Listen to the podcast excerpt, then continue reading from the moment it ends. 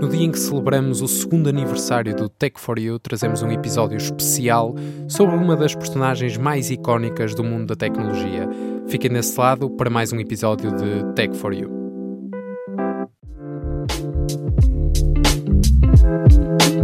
Tech for You.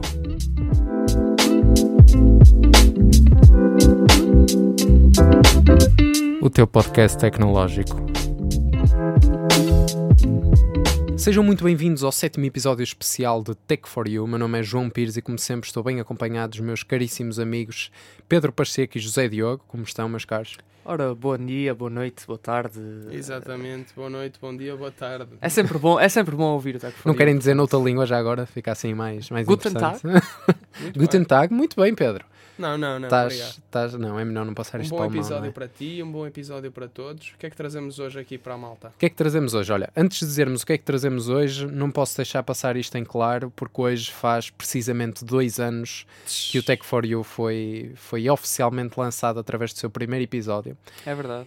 E curiosamente, não sei se, se vocês se relembram, pelo menos o Zé Diogo é capaz de não se relembrar, porque na altura ainda não fazia parte do Tech for You, entrou, entrou mais tarde para a história deste podcast. Ah, mas a verdade é que a capa do primeiro episódio do Tech for You foi de uma, de uma cena de um filme que se passa em Marte.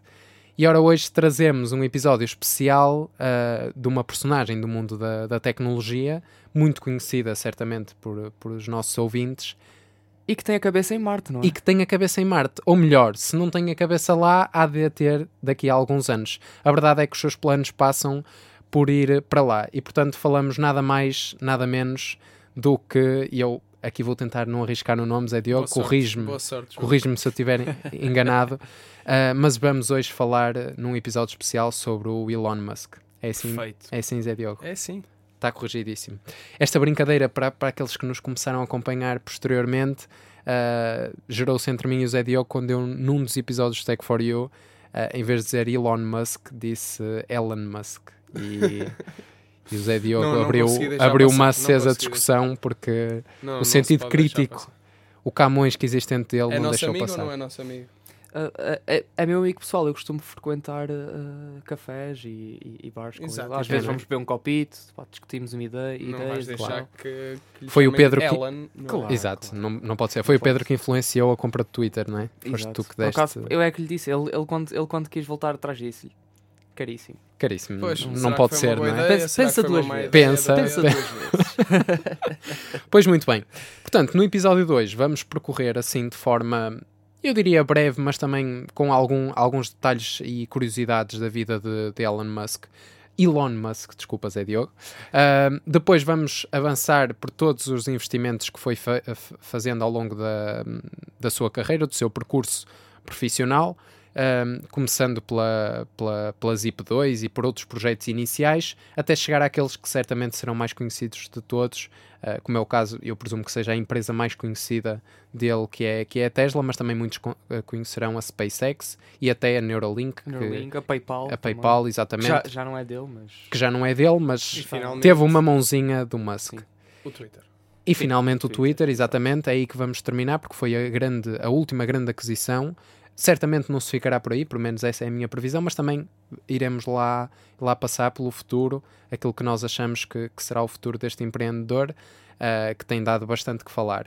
E também vamos falar de algumas curiosidades, polémicas, enfim, vamos, vamos abordar aqui muitos, muitos temas interessantes. E que tal então? Vamos, vamos a isto? Vamos, Vamos a isto, começar? vamos, vamos meter mãos à obra, vamos Pelo arrancar início.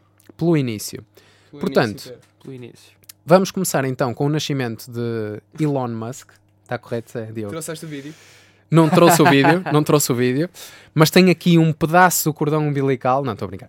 Ahm, ora, Elon Musk nasceu na África do Sul, ao contrário do que muita gente pensa que ele é americano ou britânico ou ah, o que seja. Pá, ele desculpa, britânico não tem nada.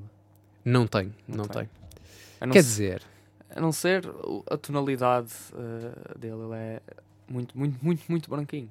Muito branquinho. sim, é verdade, podia ser de um E- país nórdico. E lá, e lá do clima, como não há muito sol e é assim sombrio, Talvez, talvez, talvez. seja essa associação que as pessoas fazem. Talvez seja. Na Mas a verdade é que nasceu na em. Pretória, exatamente É na capital, em 1971. E Zé Diogo, sei que tu tens aqui uma curiosidade interessante. Logo aos 12 anos, Elon Musk mostrou que era diferente de todos os seus, seus amigos, uh, porque mostrou um talento que, que, se calhar na altura era pouco, pouco, pouco comum, diria, Uh, até porque na altura uh, o setor da informática, dos videojogos e da programação em geral ainda estava a surgir, ainda estava a dar os primeiros passos, mas a verdade é que com 12 anos ele fez algo que é, já dava algum alguns sinais, de... alguns indicadores, não é? Ah, não sei se já jogaste Asteroids e Space Invaders, mas Já joguei os dois, sim.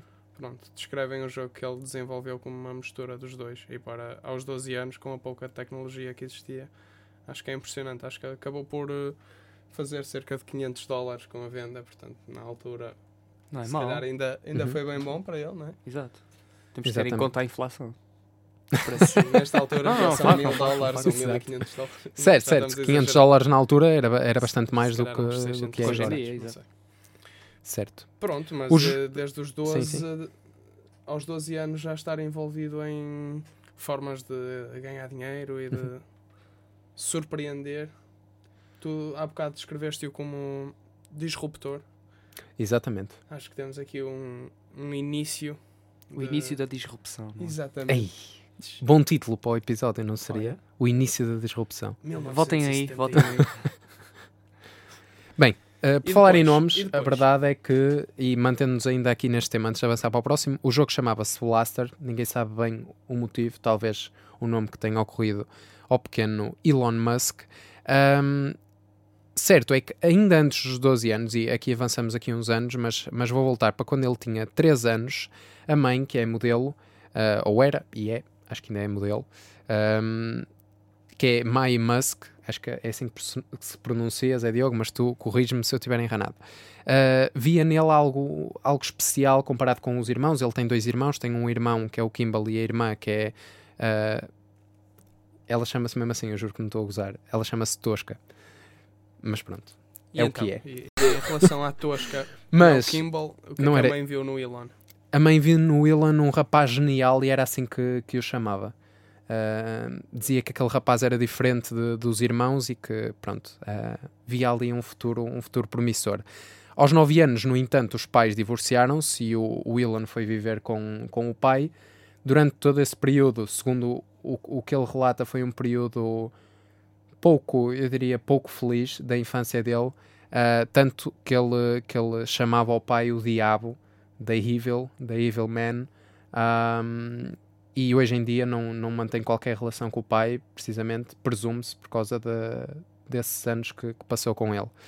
Ele deixou apenas de viver com o pai quando foi um, para, para o Canadá, mas antes disso ainda teve alguns episódios, uh, portanto, não teve uma infância fácil, é verdade.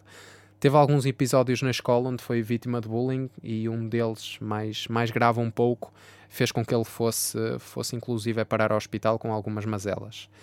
Certo é que vivendo na África do Sul, e certamente como será do conhecimento de, de todos, um, pela história que, que representou, Uh, não só para fugir do apartheid, como também evitar, para evitar o regime militar, acabou por fazer o percurso inverso da sua avó, que veio do Canadá para, para a África do Sul. Ele foi para o Canadá e estudou lá na Queen's University em Ontário. Exato. Uh, exato. Onde depois, não sei se tens algo antes, antes Ficou disso. em casa do primo, não é? Ficou em casa do primo, exatamente. Estudar. A estudar. Depois tirou um mestrado um, na Universidade da Pensilvânia, aliás, um duplo mestrado em duas áreas que até parecem antagónicas, que são a física e a economia, o que não deixa de ser, de ser bastante interessante. A física deu-lhe, se calhar, muito muito eu acho, muito eu acho que para ele para eu acho que para força, ele força, desculpa João eu acho que para ele e, como disruptor não é como uhum. o disruptor que ele é uh, tanto a física como a economia lhe deram as bases para para aquilo que ele que ele conseguiu uh, e tem uh, efetivamente nos dias de hoje. Portanto, acho que se complementam uh, assim, uma a outra. Exatamente, era isso que eu ia outra. dizer. Ou seja, a economia para o lado empreendedor dele foi espetacular, a física para não só para a SpaceX, como também para a Tesla, para a própria Boring para a Company, Neuralink também. para a própria Neuralink, um, para, muitos da, para muitas das ideias e das empresas onde ele acabou por investir, acabou por, por ser útil. Um, foi aceito também, após este duplo mestrado, para um doutoramento na Universidade de Stanford, uma das mais prestigiadas em todo o mundo. No entanto, acabou por desistir ao fim de, de dois anos. Ele uh, estudou o quê, novamente, antes de ir para Stanford? Uh, antecipa Economia e Stanford, física. estu- exatamente, Ok. estudou Economia e Física. Um, e pronto, foi quando desistiu do doutoramento que iniciou então assim a sua jornada de, de empreendedorismo. Uh, juntamente com o irmão Kimball, decidiram aproveitar aquele boom inicial. Mas antes disso tudo, ele ainda Força, passou força. por um conjunto de trabalhos, entre eles. eh, Ah, Zé, então tens aqui novidades. Antes no- ainda de estudar, Força, ou força, talvez durante o, o curso, Uhum. tenho aqui algumas indicações de que ele trabalhou na quinta com o primo. Certo. Uh, sei que preparou vegetais e o solo para plantar grãos. Uhum. Uh, assumiu também um trabalho como lenhador. Ok? Aprendeu Se calhar daí a... a caixa torácica grande dele. Oh, estás a ver, nós há bocado estávamos a reparar que ele tinha uma caixa torácica bem grande. É verdade. E aprendeu a, operar com a serra e a cortar eh, troncos. E a seguir passou para o trabalho mais impressionante que eu, que eu conheci até agora, que foi eh, limpar a chaleira de uma serraria. Portanto, ele tinha de entrar num daqueles túneis, túneis eh, metálicos e tinha de limpar a areia e o, o resíduo que vinha Portanto, da- trabalhos manuais que em nada têm Certo. depois a ver com, Sim. com os trabalhos que ele veio a desempenhar, não é? Sim, supostamente ele tinha de entrar nes- neste túnel a ferver para ganhar 18 dólares a hora e experimentou e teve também a contar a história de que as pessoas que trabalharam com ele nesta posição acabaram todas por desistir, ficando apenas dois dos 20 que começaram. E, e sim, acho que isso também foi aí um susto no, no trabalho laboral. eh, Bem pago, digamos assim, 18 dólares a hora, mas no qual ele não tinha interesse em continuar, e foi aí de certeza que também se desenvolveu uma veia mais empreendedora ainda. Não tem nada a ver, mas essa história faz-me lembrar aquele vídeo daquele senhor asiático, não sei se já viram, Não. a trabalhar metal e que a única proteção que ele tem é outro senhor a tirar-lhe um balde de água. Exato, eu vi Já viram isso esse? recentemente. Não, não vi o vídeo. Ainda não Mas viste pe- porque vocês estão a dizer é um vídeo viral, não é? Sim, sim, sim, sim. Epá, ele tem está a trabalhar num- numa zona tão quente, tão quente que precisa de refresco e a única, as únicas condições que lhe dão é uma pessoa, ele está a trabalhar e está outra pessoa com um balde de água ao lado a tirar-lhe água. De vez em quando a tirar-lhe um balde de água fria. Uau, isso. Claro que isso não resolve o, o problema Claro e sim, ele acaba claro. por ter consequências de saúde. Mas nós estamos aqui para falar sobre o passado do Elon Musk, não vamos Uhum. uh, fugir muito. E então, depois destes trabalhos todos, ele começou algo com o irmão Kimball, não foi? Exatamente, ele começou por eh, aproveitar o boom da internet e nisso foi, foi inteligente, tal como, como Bezos eh, acabou por ser, eh, por ser um visionário nesta, nesta questão. E tanto ele como o irmão arrendaram um pequeno escritório em Palo Alto, nos Estados Unidos, dormiam no chão e aproveitavam a internet por cabo de um vizinho, o que não deixa de ser curioso logo no início, sendo que Elon Musk tem hoje uma empresa que oferece internet por satélite Uh, portanto, é engraçado que ele no início tivesse que correr a internet do vizinho e agora uh, seja ele a fornecer internet. Um, a verdade é que a primeira empresa que, que fundou, e fundou-a com, com o irmão, foi a Zip2. A Zip2 era basicamente um diretório online de, de empresas, uh, onde se podia, através de, de- de- de dados GPS, podia-se encontrar empresas que ficassem localizadas próximas do utilizador a que acedia à plataforma uh, e acabou por vender em 1999, portanto na entrada, na entrada do, do novo século, um, ou melhor, no fim do, do anterior, acabou por vender à Compaq, uma das empresas mais uh, conhecidas do mundo da tecnologia, vendeu a empresa por 307 milhões, no entanto, apenas, apenas, como se fossem poucos, 22 milhões foram, foram para Musk. Uma boa bolada. Uh, dos outros 22 milhões foram distribuídos provavelmente entre o seu irmão e um terceiro fundador que não referiste, Greg Curry. Exato, exatamente, sim. Exato. E já agora, uh, no sim. início, esta hum, Zip2 foi chamada de Global Link e, e começou por aumentar a presença online de negócios na internet. Provavelmente a ajudar na, em topo de páginas, talvez marketing Uhum. digital. Era uma espécie de páginas amarelas para negócios, no Certo. fundo. Depois eh, houve aí uma transição qualquer para o que conhecemos como Zip2. E depois ele usou esses 300 milhões para começar o seu segundo E- negócio. esses 22 milhões, Esses 22, 22. Pois, não foram 300. 300 foi o que ele vendeu, mas 22 foi a percentagem que lhe calhou. Ah, ele usou sim depois para, para investir no X.com, ah, que era Ui. uma plataforma que acabou por ser adquirida, julgo eu, Zé, a menos que esteja errado. Não, não, estás bem. Estou bem, não estou. Estava já, agora estavas-me a, confundir. Ah, ele usou para investir no X.com, que acabou por ser mais tarde integrado, na, ou não é integrado, a palavra certa acho que é adquirido pela, pela PayPal, que toda a gente conhece, que é um dos, dos serviços mais, mais utilizados hoje em dia para já pagamentos. Não é, já não é, já não é. Um dos mais utilizados, não é o mais utilizado. Não é o mais utilizado, mas tem, tem, tem vindo a perder bastantes utilizadores. Certo, certo. Bastantes utilizadores. Mas é, acaba por ser um dos mais, pronto, conhecidos, vamos populares, dizer assim. assim, Populares, assim, exatamente.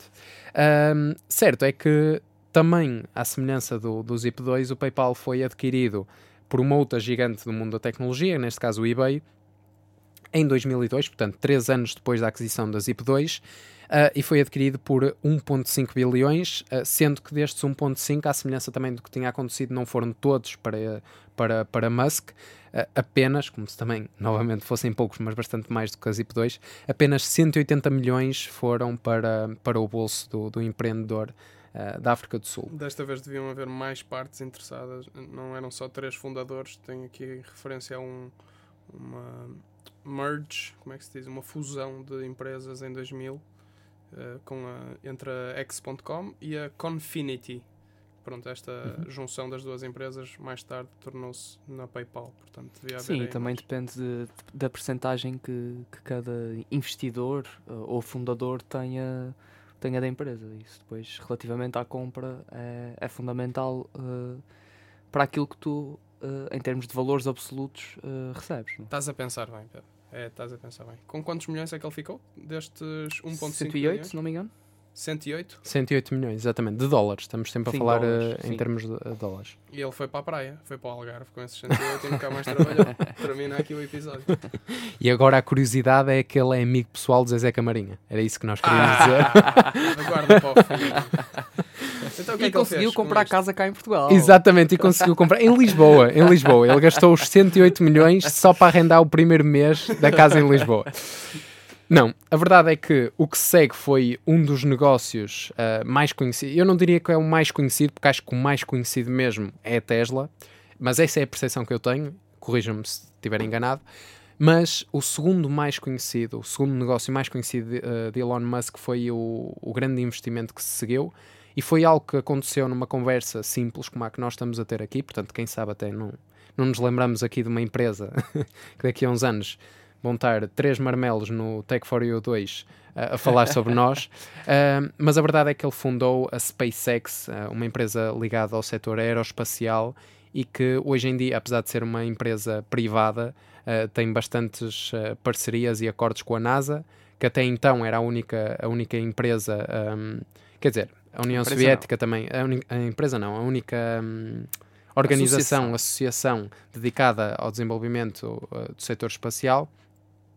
Mas a verdade é que foi a SpaceX a primeira, uh, a primeira privada um, pronto, a, a, surgir neste, neste setor. Vocês sabem um, quanto é que atualmente vale uh, ou está uh, valorizada a SpaceX?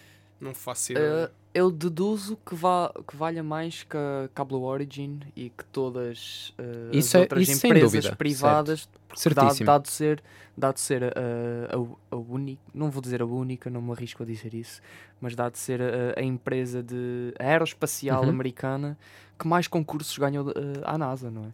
Exatamente. A NASA, a NASA abre concursos para, para, para as empresas e foi a empresa que mais ganhou concursos. Uh, Tens toda a razão, Pedro. E eu até iria falar sobre isso, no entanto, para deixar os nossos ouvintes já satisfeitos com esta curiosidade, a SpaceX vale atualmente 100 bilhões de dólares. Não é muito. E tudo começou com a aquisição de um foguete russo por parte de Elon Musk. 100 bilhões. 100 bilhões. Não é muito. Pensava que valia mais, por acaso. 100 bilhões não... na, na economia atual não Para é... a SpaceX?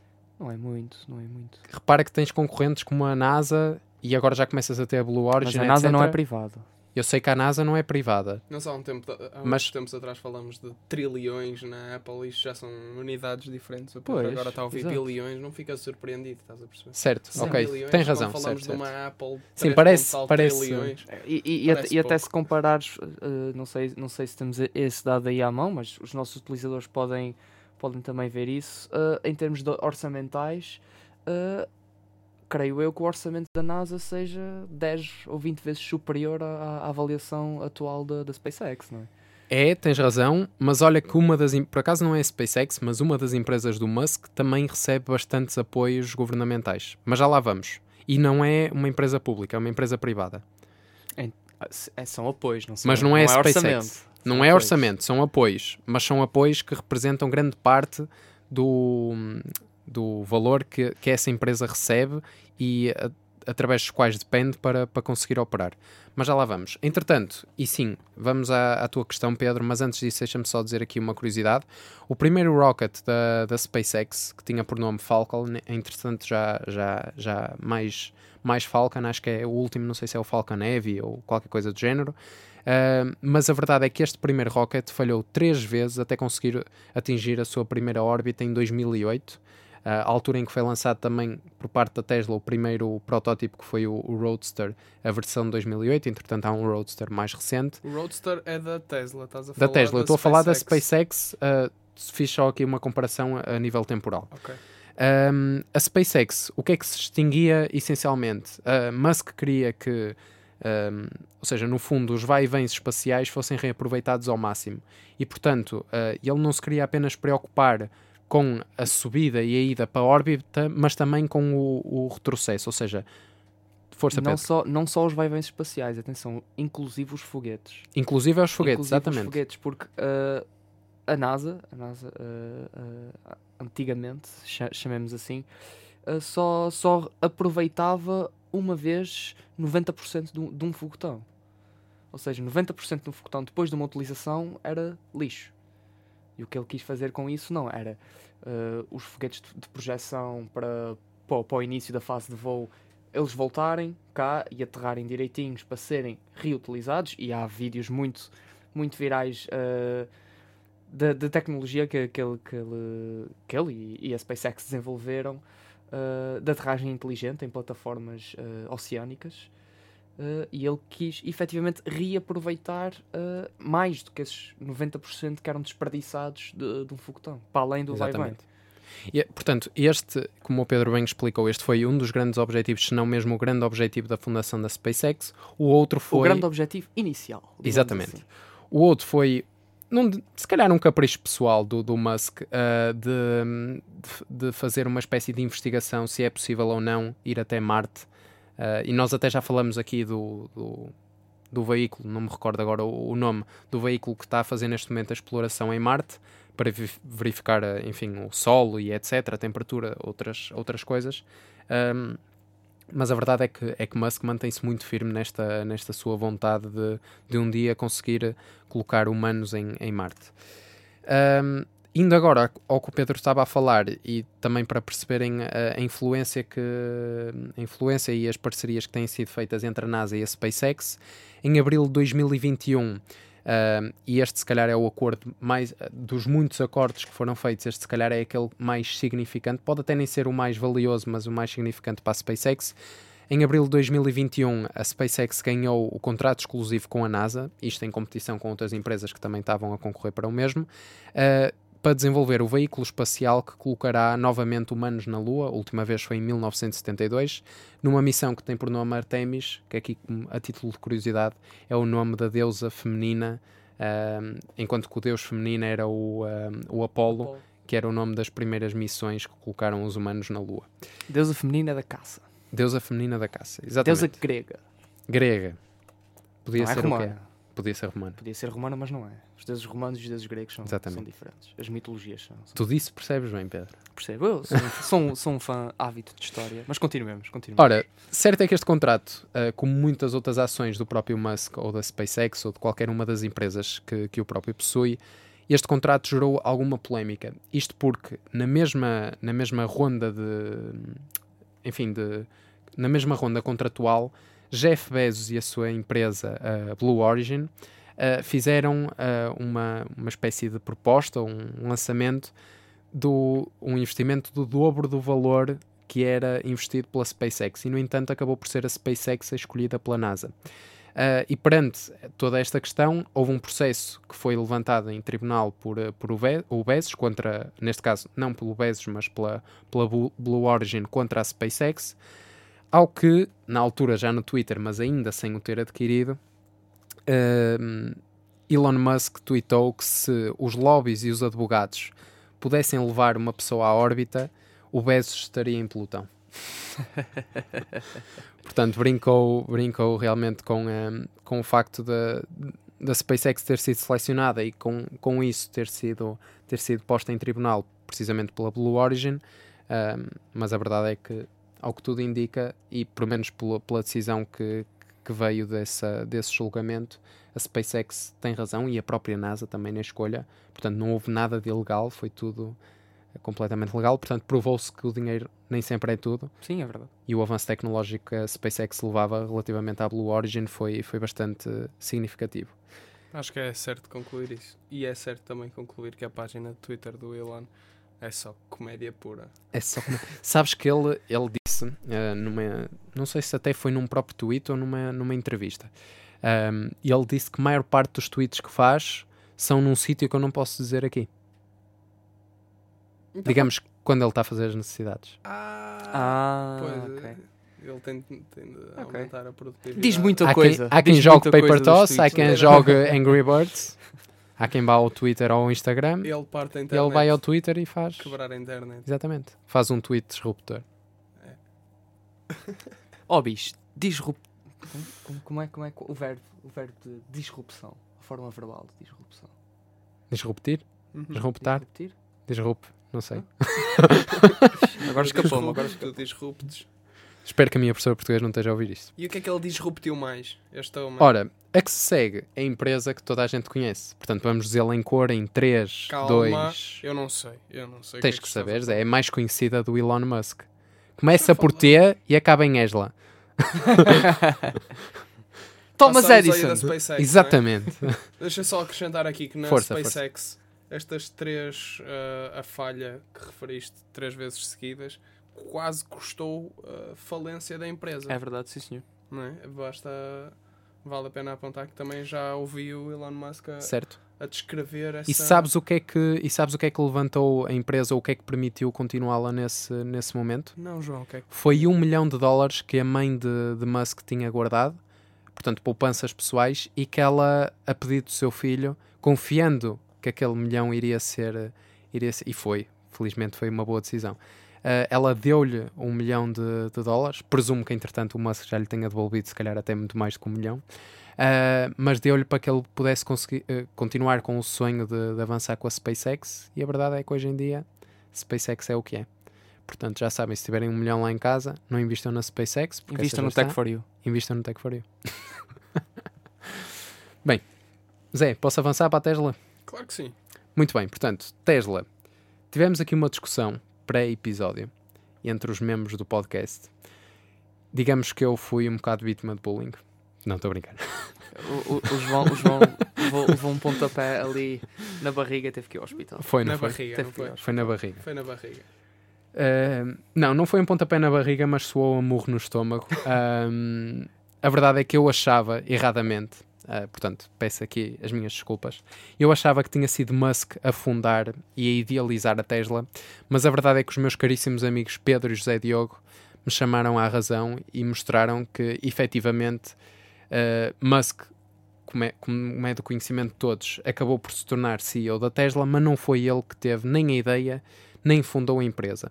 Claro que é discutível se foi ele que realmente impulsionou a empresa, eu assumo que sim. Pessoalmente também. também Ah, mas a verdade é que vale uma, a pena discutir. uma boa. Vale a pena discutir, exatamente. Mas a verdade é que uma boa ideia também é muitas vezes necessária para além do lado empreendedor. E portanto, se Musk adicionou efetivamente esse lado empreendedor, a ideia, por sua vez, não tinha sido dele. ah, mas ele acabou por ver ali uma oportunidade e o futuro, ou seja, acabou por ser uma vez mais visionário e ver que havia ali possibilidade de, de investir em algo que, que no futuro ia ser bastante utilizado. Sim, Sem e, dúvida. e eu, eu pessoalmente acredito que, como já vos tinha dito antes, antes de começarmos o, eh, a nossa gravação de- do dia de hoje, eh, acredito plenamente que foi, foi um dos grandes impulsionadores e, e que fez o- da Tesla o que a Tesla é ho- hoje em dia. Exatamente. Sem, sem, É sem sombra de A dúvida. Tesla Motors foi fundada pelos engenheiros Martin Eberhard e Mark Tarpening em 2003. Exatamente. E quando é que Musk adquiriu, Zé?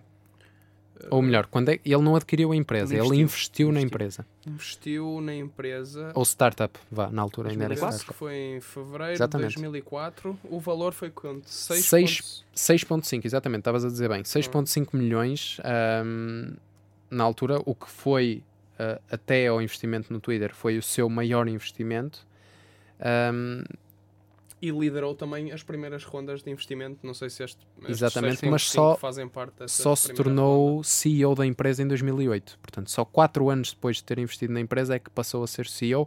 Não estou certo se foi o quarto ou quinto CEO, mas, ah, mas não foi, não foi dos, dos primeiros, considerando que os primeiros que a são... Tesla roda um, dois, CEO, Não é assim tão importante. Já foi para o quinto.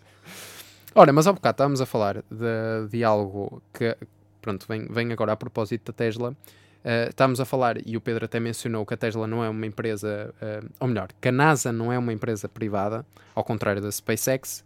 Uh, no entanto, eu mencionei que um, não o orçamento, mas uma grande parte dos apoios, de- dos apoios, dos, dos apoios da Tesla uh, vem de- do governo federal, de vários governos federais, um, nomeadamente uh, em 2010, portanto, dois anos depois de assumir o cargo de Permite-me CEO, só, permite só fazer Força, um reparo força. relativamente à NASA. A NASA não é uma associação, é uma agência governamental. agência, Uma exatamente, agência o nome governamental. Estava-me a faltar, estava a faltar Agência. o termo. Não é uma associação, é uma agência governamental. Mas continua, João. Obrigado, Desculpa- Pedro. desculpa Obrigado pela permissão. Não, não sei se desculpa. Ora, em 2010 um, foram 465 milhões de dólares que, que o, o governo federal, um deles, um, dos Estados Unidos, uh, emprestou uh, à Tesla. Portanto, não sei qual foi depois o retorno, não sei se aqui a taxa de juros nem nada, nem nada do género, mas a verdade é que foi, foi um grande apoio na altura. um, e o que também fez com que muita gente começasse a adquirir o Tesla foi os benefícios fiscais que, principalmente nos Estados Unidos, depois isso começou a propagar-se para outros países, os benefícios fiscais que eram dados uh, a quem possuía um Tesla. Fazes ideia de quais A quem possuía um carro elétrico. Um carro, uh, hoje em dia sim, um carro elétrico, mas na altura, como era o único, era Sim, apenas como era a quem único, possuía era, um era Tesla. apenas a Tesla, sim. sim, Exatamente. sim, certíssimo. Fazes ideia de quais são os benefícios legais de ter um carro elétrico? Quando tens um carro a combustão, eh, eu não sei todos, mas sei aqueles que para mim me fazem mais sentido. Quando tens um carro a combustão, tens de pagar, por exemplo, o imposto único de circulação. Quando É. tens um carro elétrico, presumo que. Agora, hoje em dia, não sei, porque acho que houve um período em que, em que, não, em que havia esses benefícios e agora lentamente está a haver cada vez menos, porque cada vez mais pessoas estão a adquirir carros elétricos, portanto, o benefício em si acaba por, eh, por, por eh, começar a desaparecer. Ok, boa. Mas esse, esse julgo que era um. No caso dos Estados Unidos, eh, estou a falar em Portugal. No caso dos Estados Unidos, eh, não sei quais, quais são as taxas e os impostos aplicados, mas enfim, os benefícios eram. Ah, eu, como não conduzo, não. Exato. Sou, Não sou be- um não nessa área. Como não conduzes, tu bebes. eu sei que era isso que ias dizer. Este The Roadster, o primeiro modelo da Tesla lançado em 2008, ainda é vendido? Hoje em dia ou já, O já de 2008, Vocês eu julgo, é assim, desatualizado já está porque saiu uma nova versão do Roadster, não cabriolé. Ah, aliás, há uma curiosidade sobre esse Roadster de 2008, mas já lá vamos quando chegamos às curiosidades. Ah, no entanto, há um Roadster bastante mais recente, ah, parecido, pelo menos a parte frontal, com o, com o Roadster de 2008, mas já não é cabriolé e é um carro bastante esportivo. Ahm, enfim, segue um bocado as linhas do, dos, dos outros modelos. Um, e também sobre esses outros modelos há uma, uma curiosidade engraçada que se calhar alguns ouvintes já sabem, outros ainda não, e são capazes de ficar Mas surpreendidos. chegaremos lá, não é? Mas chegaremos, um chegaremos lá. clique de comprar um. Chegaremos lá. Ora, faço-vos a mesma pergunta que fiz para a SpaceX. Quanto é que acham que vale a Tesla neste momento? E sim, já podemos passar para os trilhões. Ah, Ok, eu, não, eu como é óbvio, não, não Um tenho acesso aos, aos relatórios de contas da Tesla, não é? Portanto, pondo assim, mais ou menos, lançando assim um número aleatório da minha cabeça, diria. Entre. Eu diria para não subires muito. É um É? meu conselho. Ok, então eu. Se não subires, até estás certo. Eu Não é diria, eu aleatório. diria entre 9 a 3 trilhões. Ui, não. Está nesse intervalo? Menos? Não, não, muito menos. Muito menos? Ui, um Eu disse trilhão. para não subir sequer. Um trilhão. Exatamente. um? Um trilhão. Ok. Pois, 1.5. Um trilhãozito. Um trilhão não é mau. Não é mau, não é bom. O Pedro a dizer que não é mau como se fosse Não, a Tesla também já tem um muita trilhão. oh, um trilhão, por Sim, amor de Deus. é- é- é- Não, é eu como- é percebo, eu percebo, José estou a brincar contigo. Hoje em dia já, já há mais competição eh, em termos de, de carros, ca- carros elétricos, não é? E Sem em dúvida. termos de. Porque, porque, pá, hoje em dia os carros elétricos são, são mais do que um produto, são, são efetivamente um serviço. A Tesla atingiu o seu Porque tens- valor de pico, desculpem Não, não, força, força, força. no dia 5 de novembro de 2021. Desde aí tem vindo a diminuir. Portanto, se agora está no 1 trilhão, talvez já tenha vindo a valer Pois. 2. Pois, mas completando. eh, nada, nada. Já. Eh, completando aquilo que, que, estava, que, estava, que estava a referir, é que pá, os carros, os carros, efetivamente, hoje em dia, os carros, os carros elétricos são. Estão, a, a fazer a transição de produto para serviço, até porque já, já há muitos carros que oferecem eh, tipos de subscrições, eh, para, por exemplo, assentos aquecidos, eh, suporte do, do software X, Como é o caso da BMW, desbloquear, se Tesla desbloquear também. A, feature Y e por aí fora. Exato. Não é? E são coisas que se pagam mensalmente ou anualmente. São, são subscrições. Não, é? Não pagas, ficas sem aquecimento. Ficas sem ele. Não pagas, ficas sem acesso à internet. Esse é o futuro. É assim. É assim, amigos. carros. Muito bem, mas olha, ainda a respeito da, da Tesla, ah, numa entrevista dada na sequência de ter sido nomeado pela revista Time como pessoa do ano em 2021, Musk afirmou que o propósito com a Tesla nunca foi vender mais. Ah, isto quando questionado como outras marcas que entretanto começaram ah, a surgir com, com veículos elétricos. ah, Até porque as patentes da Tesla são abertas. Exatamente. Nomeadamente a Ford e etc., começaram a, a surgir com veículos elétricos e o, e o lucro da- dessas empresas todas de, de automóveis com a venda de veículos elétricos acabou por ultrapassar a Tesla recentemente.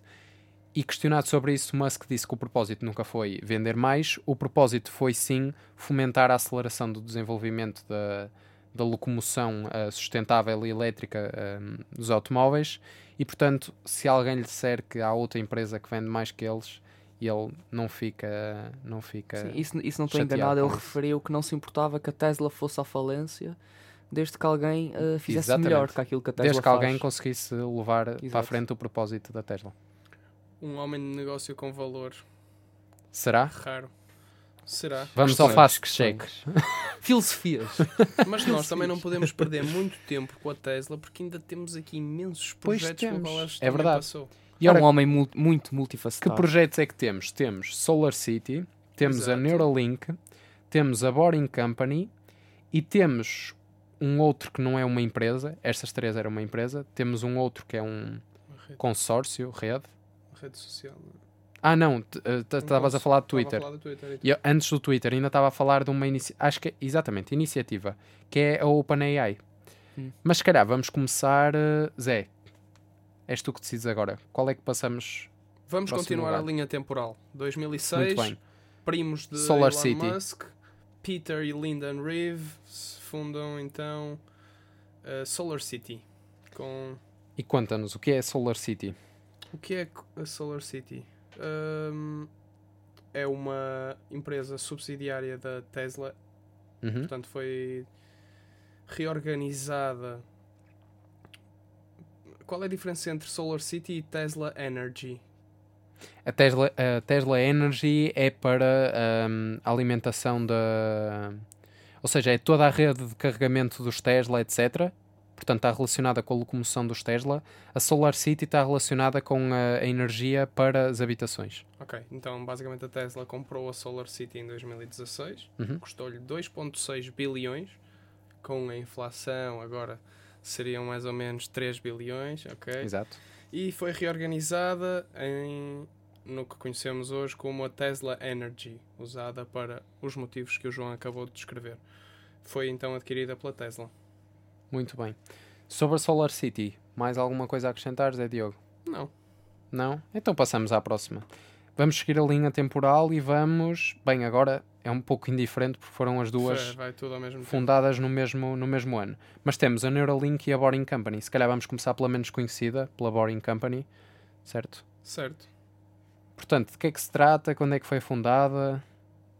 Ok. Uh, Musk tem algumas dificuldades ou pelo menos aponta essas dificuldades em Los Angeles uh, em relação ao trânsito. Uhum. Ele vê muitas limitações na rede de transportação bidimensional atual e hum, ele vê isso como uma, uma primeira inspiração para o projeto da Boring Company, eh, que também é uma empresa subsidiária da SpaceX, aliás, da SpaceX, não da Tesla, portanto. A Boring Company é uma empresa subsidiária da SpaceX que tem como objetivo melhorar a rede de transportes. Não sei se é apenas em Los Angeles, talvez tenha, talvez abranja mais do que, do que eu estou a pensar. Muito bem. Não é? Nós, uh, sim, é nós temos aqui. Um, eu ia só dizer o ano que acho que tu não referiste, que foi não, não tanto a Neuralink como a Boring Company foram fundadas uh, em 2016. Uh, tu, tu referiste uh, muito bem o propósito da Boring Company, um, mas há aqui um, um, padrão que eu estava a detectar neste momento, enquanto tu ias falando. Nós temos aqui uma relação entre Tesla, é quase relações aos pares entre as empresas de, de Musk. Nós temos uma relação entre a Tesla e a Solar City, temos uma relação entre a SpaceX e a The Boring Company, e temos de alguma forma, não direta, mas temos uma relação entre a Neuralink e a OpenAI, quanto mais não seja pelo pela área, neste caso a inteligência artificial, que ambas, em que ambas se focam. Portanto, acabamos de ter aqui uma relação par a par das seis empresas mais, mais conhecidas. Íamos ter de entrar aí em debate para explicares como é que a Neuralink e a inteligência artificial estão... A Neuralink é um implante cerebral de, de chips que são, uh, que são munidos de capacidades, certo? Capacidades. Certo, certo, Mas podemos pô-los na mesma categoria, certo? Não, não, não, não, não, não. Não, é isso que eu estou a dizer. O que eu estou a dizer é que a Neuralink essencialmente até nem é sobre inteligência artificial. Também acredito que tenha capacidades. Uh... Uh, não creio. A Neuralink. Eu acho, eu acho que servem dois propósitos diferentes. Entramos aqui numa discussão então. eu, eu logo vi que esse terceiro par ia dar problemas o terceiro par. Então explica porque é que tu achas que são. Eu, eu percebo que há aqui uma clara diferença. A OpenAI é para o desenvolvimento da inteligência artificial, a Neuralink. E não só. E não só, e para, para o estabelecimento de normas e de. Normas regulativas. Exatamente. Normas éticas também. Uh, para. Como é, como, é, como é que eu vou dizer isto em português? Para a disseminação da utilização geral da inteligência artificial, que uh, é um tema uh, muito, muito, muito, muito, muito recente, uhum. uh, que é como é que a inteligência artificial veio revolucionar o sistema educativo. Uns exemplos, porque hoje em dia é tudo, e de certos nossos ouvintes já ouviram falar, chat GPT, chat GPT, chat GPT, que, e não há, e, e tu, tu, não, tu nem sequer consegues fazer a distinção de se aquilo foi escrito por um humano ou por uma máquina. E há, e há um, um meme muito engraçado que é uh, um utilizador faz a pergunta e, e diz para o chat GPT responder aquilo e falar mal dele próprio. A primeira frase é que ele não pode falar das políticas. É como uh, as leis da Asimov, não é? Exato. Um robô não, não pode... pode falar das políticas de privacidade dele. Mas depois, logo a seguir, ele diz: Bem, posto isto de lado, vamos começar. E começa a martelar nele próprio. Certo, mas aqui já estamos a desviar-nos um certo, bocadinho. Certo, Portanto, certo, certo, O chat GPT, só para que fique bem claro, não é propriedade nem foi criado por nenhuma das empresas de Elon sim, Musk. Sim, sim, é uma coisa aberta. uma coisa source. aberta. Chat GPT, o, o open, diferente. Antes do AI. OpenAI é um... Enfim, não lhe queria chamar consórcio, há um nome específico. Há bocado estavas à procura do nome para a NASA e eu, neste momento, estou à procura do nome para, para OpenAI. Um, mas já, já, já lá chegaremos, já lá chegaremos. Já lá chegaremos. Mas a verdade é que acaba por ser aqui um, uma. Não queria chamar empresa, mas associação, iniciativa para desenvolver as tais normas que tu estavas a falar e a mencionar relativamente Sim, à enquanto, inteligência artificial Neuralink, e torná-la aberta, Sim, o desenvolvimento aberto. E... De, Deixa-me só dizer força, aqui uma força, coisa. Força um, há um propósito por detrás de tornar uh, transparente e aberto o desenvolvimento relacionado com a inteligência artificial, que é evitar que ele caia nas mãos de gigantes tecnológicas que depois uh, apoderam e controlam uh, o desenvolvimento da inteligência artificial. Certíssimo. E não convém deixar que isso aconteça, e precisamente por esse motivo é que se cria uma iniciativa aberta como esta. Certíssimo. Portanto, o OpenAI surge aí. Agora, eu queria perceber porque é que tu achas e eu já tenho aqui uma prova para te mostrar que estás errado, sem ouvir o que tu vais dizer. Ok, estou curioso. Agora estou agora curioso, agora estou curioso. Mas porquê é que tu achas que a Neuralink e inteligência artificial não têm nada a ver? Eu não disse que não tinham nada a ver, eu disse que Ah, já serviam... está a mudar. Não, não, Não não, eu é disse, de que serviam, eu disse que serviam propósitos diferentes. Serviam um propósito. Não servem, são complementares, mas podemos lá chegar. Mas servem propo- ultimamente servem propósitos diferentes, não é? Se o Eu vou propósito, ter de pôr ordem neste se o episódio. propósito da OpenAI, se o nisto. propósito da OpenAI é, é regular as, e normalizar, digamos assim, as regras de hoje em dia relativamente à inteligência artificial, o propósito da Neuralink não é esse. Pronto, Não é? não é este. João, não é aquele. Inicialmente não era esse. João, Inicialmente não era esse. Mas, mas, os planos futuros passam por aí. E eu posso explicar o porquê. Ok, vamos, vamos, ouvir. Vamos Muito ouvir, bem, então. portanto, vamos ainda ao passado e aí sim tens razão. Neuralink, fundada em 2016, no mesmo ano da Boring Company, o propósito era essencialmente introduzir um pequeno chip num cérebro humano. Testes já foram feitos com macacos, ah, nomeadamente colocaram macacos a jogar videojogos, funcionou. Ah, o próprio Musk já se disponibilizou para ser a primeira pessoa ah, a ter implantada no cérebro um, ah, um dos chips da Neuralink. E o objetivo era dotar os humanos de capacidades que nós naturalmente não possuímos, como um cálculo, por exemplo, muito mais rápido, ah, enfim, sei lá, reação mais rápida. Ah, no fundo, quase dotar-nos de capacidades que os computadores têm, que não são rela- relacionadas com a inteligência artificial, já lá vamos, mas que os computadores acabam por fazer muito mais rápido que nós humanos. Não que nós não consigamos ser capazes, mas, mas muito mais rápidos. isto seja- posto seja- completamente de parte, pondo completamente de parte todos os impactos gigantescos que consegue ter em pessoas com algumas Sim, sim, eh, com limitações. Exatamente, exato, de exatamente, exato. na visão, em Certo, mobilidade. certo. Exatamente. Nem estamos a exatamente. falar sobre isso. Sim, exato. Nem- estávamos a falar até numa pessoa normal, mas numa pessoa com, com algum tipo de deficiência acaba por ser muito mais benéfico. Quer dizer, isto assumindo o cenário ideal, não é? Em que tudo corre bem e que não há. Não há é impactos para a saúde. é? Tem sempre imenso. Depende, porque se te disserem, olha, vamos te implantar um, um chip no cérebro em que tu vais ter as capacidades que não tiveste até hoje na tua vida, não é? Isto é uma pessoa com, com uma deficiência. Vais ter as capacidades que não tiveste na tua vida, mas vai diminuir o teu, o teu, a tua esperança média de vida, então se calhar essa pessoa pensa duas vezes. Sim. Porque entre viver mais ou menos e ter mais ou menos capacidades, há aí um, um balanço que cada um individualmente terá que fazer. Portanto, pode não ser sempre idealista no cenário futuro. Agora, vamos à parte futura, que é Neuralink e inteligência artificial. Ora, numa entrevista, ou melhor, em declarações ao Business Insider, que é um dos portais mais, mais famosos ah, da internet, ah, o Musk afirmou que. ah, o Musk, como se ele fosse o meu amigo, né? o Musk afirmou que um dia, portanto, se ele afirma isto, eu presumo que já esteja nos planos dele, que um dia ele gostaria de dotar ahm, os humanos, através da do tal chip da Neuralink, com capacidades ah, da inteligência artificial. Ou seja, por exemplo, hoje em dia temos o chat GPT, alguém me pergunta algo que eu não sei e eu naturalmente tenho de ir pesquisar e tentar obter uma resposta. Se tivesse um chip implantado no cérebro com o chat GPT, eu responderia imediatamente. Quase imediatamente. Quase imediatamente, certo, mas pelo menos teria a resposta sem necessidade de Certo, recorrer. mas até que, a ponto, um- até que ponto é que podes chamar isso de inteligência artificial? É uma tecnologia diferente. Estás a executar tecnologia artificial num, num ecrã, basicamente. Até, Mas até então, que ponto aí é que- começamos a discutir o que é que é, o que é, que é a inteligência artificial e porque é que.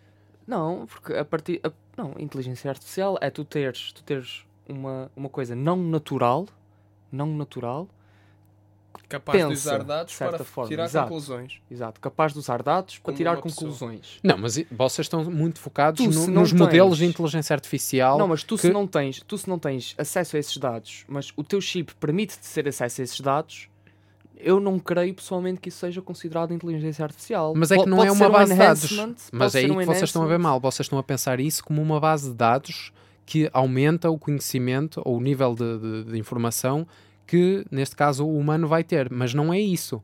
O que é, é um chip que ativa um estímulo cerebral no cérebro com a resposta a uma pergunta que ele próprio detectou e interpretou. Portanto, aí sim é inteligência artificial. Porque quando ele recebe chip? estímulos. Exatamente. E em que ponto é que isso é artificial se ele inter- interpreta e estimula o cérebro e lê o estímulo do cérebro? Não, e ele Até que interpreta ponto não os- é ele- sensorial, por exemplo.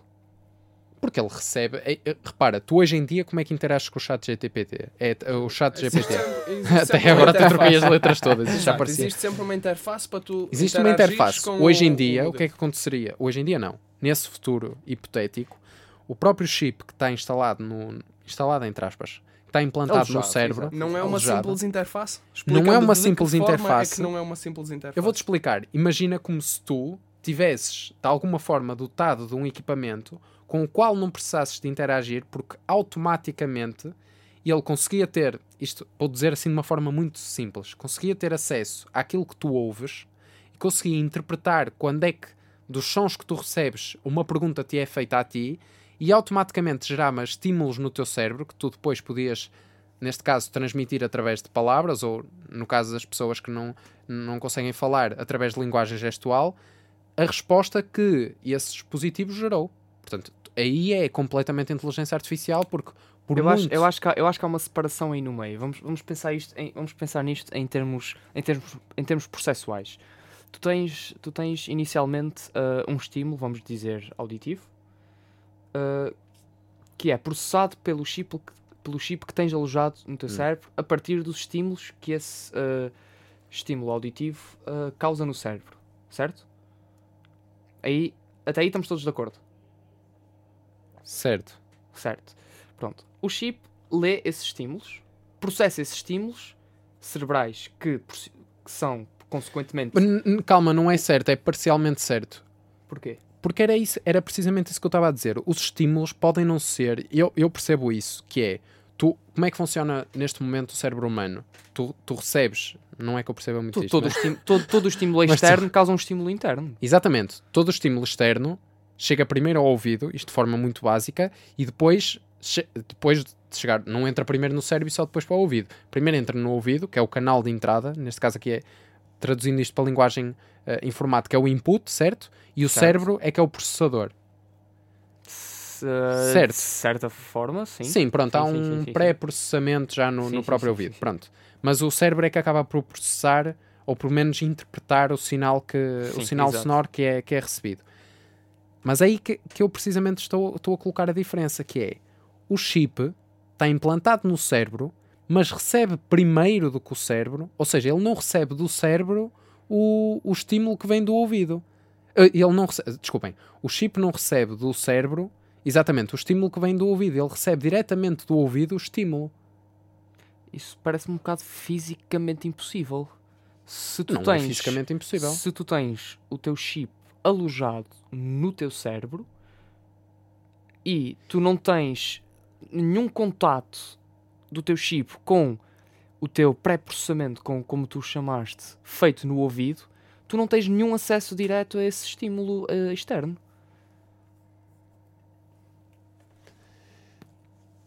É um bom ponto, mas eu acho que. Certo, tens razão. Se a ligação for feita dessa forma. Tens razão. É, é, efetivamente é assim que as coisas funcionam. não, tens é? razão, tens razão, Pedro. Certo. Pá, Certíssimo. A Science Me indica que a Neuralink pode ultimamente levar à simbiose entre humanos e inteligência artificial. Era exatamente aí onde de eu queria certa chegar. forma, existe aqui uma É um relação. Estamos a ter difícil, uma dificuldade a explicar de que forma. Uhum. Se calhar vamos. É o que eu creio. Eu creio, creio mesmo que, que isso seja, seja como, como, como efetivamente que seja uma complementar do propósito inicial da Neuralink, que é uh, de certa forma uh, ajudar certas limitações que os humanos tenham, que por sua vez pode ser ou não com, com a ajuda da inteligência artificial, não é? Exatamente. Daí, daí, como tu disseste, eles complementarem-se um ao outro, mas no fundo servirem propósitos diferentes. Certo, O que, nisso. o que, o que não há. Não, não creio que isso seja a discrepância suficiente para os dois não conseguirem funcionar em conjunto. Não é? Ok, tens razão. Uh, se calhar avançamos aqui um bocadinho um pouco, mas então. E deixamos isto, se calhar, para, de- uma, para, outro, uma para, outro, conversinha. para outro episódio, exatamente. Oh, exato. E um cafezito. Mas então, chegamos aqui à conclusão que a Tesla e a Solar City estão, de certa forma, uh, associadas. a SpaceX e a Boring Company também, e Vamos muito aceitar, hipoteticamente, muito hipoteticamente, a OpenAI poderá, poderá vir a estar relacionada com a Neuralink. Assim é que é. E vamos então avançar, eu diria, uh, já falamos o suficiente para uh, todas as empresas que, que Elon Musk ou criou ou, um, ou, ou, enfim, acabou por, uh, por adquirir ou por investir no caso da Tesla e depois tornar-se o, o seu CEO. Um, vamos então passar para aquele que, e eu se calhar vou introduzi-lo assim, para aquele que foi o mais surpreendente investimento feito por, por este, por este empreendedor, pelo menos para mim, estou a dizer surpreendente, como é óbvio, isso é subjetivo para cada um, uh, mas para mim foi Eu acho surpreendente. Que foi calculista. Foi calculista. Eu acho que foi calculista. Portanto, que foi para quem ainda não se apercebeu, investimento que ele está a Estamos a falar do Twitter. Ah, exatamente, é aí. Estamos a chegar ao passarinho azul. Um, e para mim foi surpreendente porque eu se calhar vou começar por aí. Não por o Twitter já existir, porque no caso da Tesla foi exatamente o mesmo, a Tesla já existia. Claro que pode-se discutir, ok, mas a, a Tesla foi, eh, ou seja, o Musk investiu na Tesla quase, Numa fase quase um, inicial. exatamente, numa fase inicial, quase um ano depois de ter sido fundada, portanto, eh, praticamente no seu, no seu início, enquanto que o Twitter já tem uns largos anos de existência e só agora é que Musk acabou por adquirir o Twitter. E o que me surpreende mais nisto tudo é todo este lado visionário e empreendedor do Musk, uh, que no Twitter, a menos que eu não esteja a ver algo demasiado óbvio, mas no Twitter eu não vejo ali o futuro. Ou seja, eu vejo realmente ali uma rede social que se calhar vai se tornar na, na rede social com mais utilizadores, hoje em dia ainda não é, ainda temos Facebook e Instagram à frente, Uh, mas o Twitter eventualmente até se pode vir a tornar na rede social com mais utilizadores no mundo. Mas Discutível. acaba por ser uma rede social, ou seja, não é nada inovador, não é nada. eh, lá está, novamente usando a palavra do Zé Diogo, não é nada disruptivo, certo? mas estão a acontecer algumas coisas um bocado corruptivas no Twitter e muitas pessoas a, a ser silenciadas, a cancel culture. Mas isso é, gente o a- Twitter está na moda e com essa moda surgem muitas polémicas, surgem muitas coisas que, que se vão Calma, estamos reaproveitando. a falar de falhar à liberdade de expressão. Não é propriamente uma moda que o Twitter está. Não é isso que eu estou a dizer, não é isso que eu estou a dizer. Estou a dizer que o Twitter está na moda, certo? Com o facto de estar na moda, repara, tu tens muitas outras redes sociais que se calhar acabaram por silenciar utilizadores e não foram tão ah, faladas como o Twitter. Porque é normal que o Twitter, tendo a projeção e o mediatismo que tem, não é? Ao ponto que acaba por, por exemplo, silenciar isto na era ainda pré, ah, pré-Musk, se bem que agora ainda continua assim, ao ponto de silenciar um ex-presidente dos Estados Unidos, o, o Trump, ou seja, acaba por ser algo que, que vai ser falado muito mais do que se fosse uma rede social, por exemplo, sei lá, como o, como o Be Real, não é? Se calhar se o, se o Trump tivesse lá sido bloqueado, ninguém, eh, ninguém se preocuparia com isso, certo? Ou, quer dizer, não é ninguém se preocuparia, mas não teria o mesmo mediatismo que tem o bloqueio no, no Twitter, no Instagram, por exemplo, no Facebook, etc. Ahm, Achas que um bloqueio no Twitter é menos importante do que um bloqueio no Instagram ou no Facebook? não, não, não, não. Estou a dizer que o bloqueio no Twitter é tão importante como no Instagram ou no Facebook. Exato. Estou a dizer é que um bloqueio nestas três redes sociais é muito mais importante que em qualquer outra que exista. Certo, sem dúvida. Portanto, aí, até aí estamos de acordo, certo? Agora, o que me deixa realmente, não sei, talvez possa ser um capricho pessoal, porque no fundo nós todos temos, temos esses caprichos, temos hobbies, temos coisas que, que gostamos e às vezes é mesmo só por gosto e acabamos por fazer aquilo mais de coração, com o coração do que com a cabeça. Ah, mas no caso do, do Twitter eu não consigo perceber qual foi a motivação de, de Musk em adquirir uma rede social. Eu tenho uma teoria. Força, Pedro. Quero ouvi-la. Quais, quais são hoje em dia os meios que mais geram dados? Seja eles de que tipo forem. São as redes sociais. Isso até Exato. aí, até aí Exato. sociais. E aí e, entra o teu sistemas, grande o- amigo. e sistemas operativos. Entre, entre os dois, Yeah. qual deles o maior? Depende. Não tenho dados suficientes que possam dizer que são as redes sociais. Ok, mas pronto. Porque em As termos redes de sociais utiliza... estão aí incluídas. Na- Aliás, em termos de utilizadores, são os sistemas operativos. Tu só utilizas uma rede so- social se utilizares um sistema operativo. Certo. Seja mobile ou seja web. Mas tu podes ter a tua, a tua muito, entre aspas, não é? Figurativamente. Uh, rede social, captar dados uh, completamente independentes daqueles que o teu sistema operativo capta. Sim, sim, sim, não estou não não certo. Não estou a juntar as duas. Mas, é, mas, então, então pronto, temos os sistemas operativos e as redes sociais. No, que é o conjunto das duas partes, digamos assim, que mais dados captam hoje em dia dos utilizadores. E já nem estou a falar dos browsers. Sim, sim exato. Ou seja, onde é, onde, é, onde é que o Musk tem, tem mais mão também que possa, que possa dar utilidade a esses dados? Eu diria que. O teu grande amigo? Exatamente, inteligência artificial. Exatamente. Ele pode não estar. Mas, mas há aí uma coisa. Aí... Deixa-me okay, só okay. concluir. Termina, termina, força, força. Ele pode não estar a alimentar, digamos assim, a OpenAI, até porque aquilo não é dele, não é? Mas quem nos diz que ele não estará a desenvolver algo que precise efetivamente de uma grande quantidade de dados reais, porque os dados que se geram dos utilizadores são dados reais e apesar da quantidade e do volume extremamente giga enorme, tera enorme, zeta enorme, o que vocês quiserem de dados que é gerado hoje em dia, há falta de dados reais. Hoje em dia há falta de dados. Para a quantidade de, de inteligências artificiais e de algoritmos que precisam ser treinados com dados reais, há falta de dados reais. E nada nos diz que ele já não estará a trabalhar em algum projeto que seja preciso essa quantidade de dados. Tu não és amigo Isto é uma teoria, Não podes atenção. perguntar. É uma teoria. Uh, eu, eu estou aqui como profissional e não, não vou não vou Não não, vai juntar- comentar a minha relação pessoal Exatamente. com, com o meu, meu caro amigo Não Musk. vai fazer essa, Não posso fazer essa isso. junção. Não posso fazer isso. Não, mas é, é uma boa teoria. É uma boa teoria. E só, só não um podemos. é uma força, teoria. É uma teoria, exato. Não podemos comprovar porque não, Exato, temos, não exatamente. temos informação para isso. Eu posso porque sou amigo dele, mas não o quero fazer. Exato, mas não, não o faças, não o faças. Não te coloques em más lençóis. Ahm, é assim, eu sinceramente acho que a teoria do Pedro é boa. Não sei se é a teoria correta ou não. Nenhum de nós sabe. Nem é? eu sei. Nem o Pedro sabe. Quer dizer, ele sabe, mas não quer dizer. Ahm, mas a verdade é que a aquisição do Twitter, e agora passando esta parte toda da motivação, a aquisição do Twitter deu muito que falar.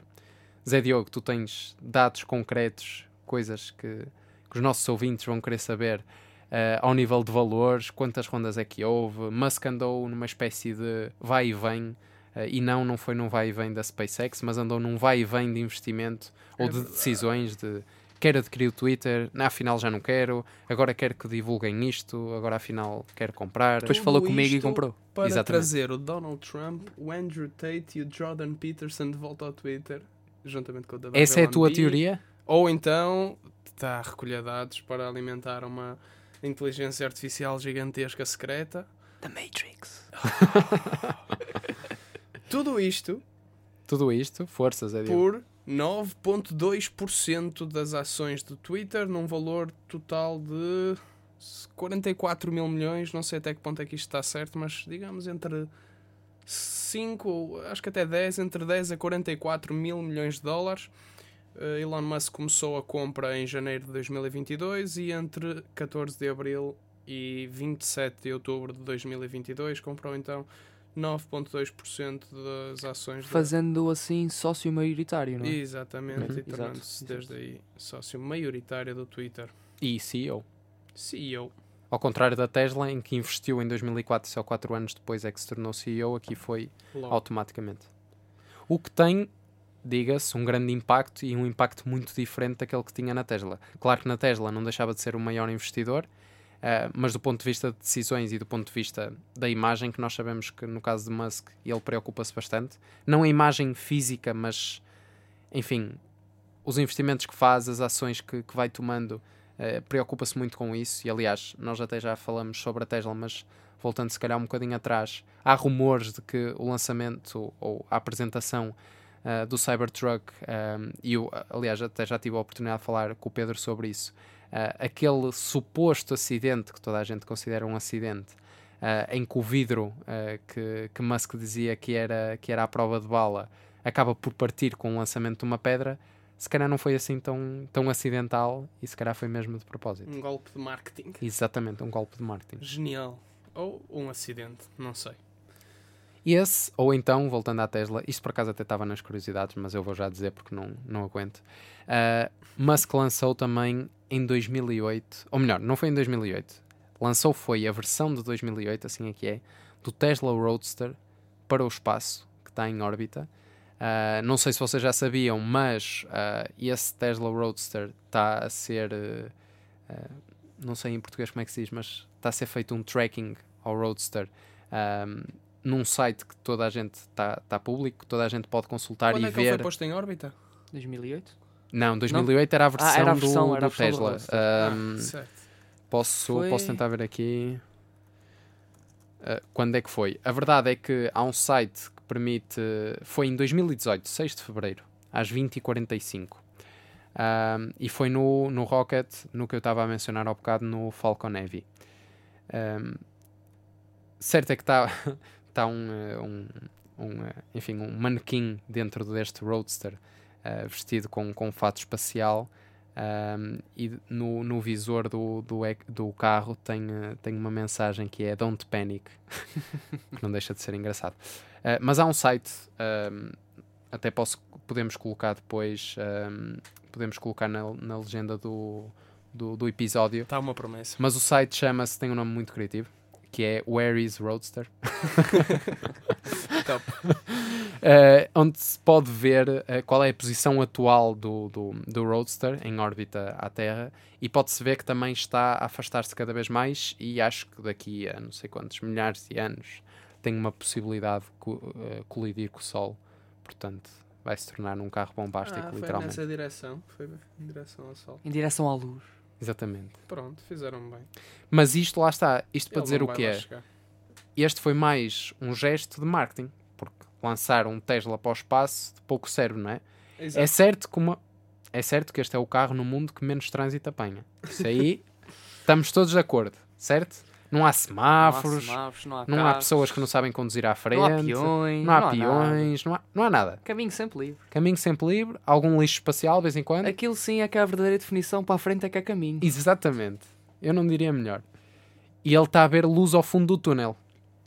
Se não, se não levou ainda com um asteroide Acho que ainda não. lateral. Acho que ainda não. E tens mais curiosidades para nós? Tenho mais curiosidades, mas eu queria só fechar este assunto do Twitter antes, Vamos fechar Ah, tudo. para Fecha seguirmos a- para seguirmos a, a questão da a questão das curiosidades. No caso do Twitter, isto é uma pergunta agora. Pronto, já falamos sobre a motivação para a aquisição, sobre os valores. Ah, sabemos que hoje em dia o perfil do, do Musk é um dos mais visitados no, no Twitter e aquele que mais gera, mais gera interações ah, sempre que há uma nova, uma nova publicação, um novo tweet. Ah, o que eu vos pergunto é, com a aquisição do, do Musk, por parte do Musk do, do Twitter, ah, vocês que sei que têm Twitter, acho que tu, Zé Diogo, não usas, não usas o Twitter praticamente, mas, mas sei que tens conta. ah, isso influenciou de alguma forma a vossa utilização do Twitter? Passaram a usar mais, menos? O que é que acham que o Twitter com o Musk vai. Isto tentando aqui fazer algumas futurologias, o que é que acham que vai ser o futuro do Twitter? Já houve algumas alterações, por exemplo, nomeadamente ao número ah, na questão das visualizações do tweet. Agora é possível ver ah, quantas visualizações é que um tweet. Antes é- já era possível ver dos próprios tweets, mas agora, por exemplo, o Zé Diogo publica um tweet e eu consigo ver quantas pessoas é que viram esse tweet. Ah, É que mais- novo ícone em que agora Exatamente, pagas novo ícone. mensalmente para ter. Uh, não é preciso pagar. E esse é gratuito. Vai haver um que, que vai ser a pagar, que é o Twitter Blue. É um pacote do Twitter que depois vai permitir, por exemplo, para editar os tweets. Isso já não está live? Estava numa fase piloto de testes, Ok. mas acho que ainda só está disponível em determinados países e sob determinadas condições. Ainda não está globalmente disponível. Uh, o que existe sim, e isso o Zé Diogo estava a falar bem, mas não é relativamente ao número de visualizações, é possível já pagar mensalmente um valor uh, para ter o perfil verificado, portanto com aquela checkmark junto ao, ao nickname ou ao próprio nome da conta. Uh, e depois tem, tem várias cores, ou seja, se for uma conta, uh, por exemplo, sei lá, EA Sports ou, ou outra, ou por exemplo a NASA até, uh, o TIC vai ter uma cor diferente de uma conta, por exemplo, de um utilizador normal que pague todos os meses para ser, para ser verificado.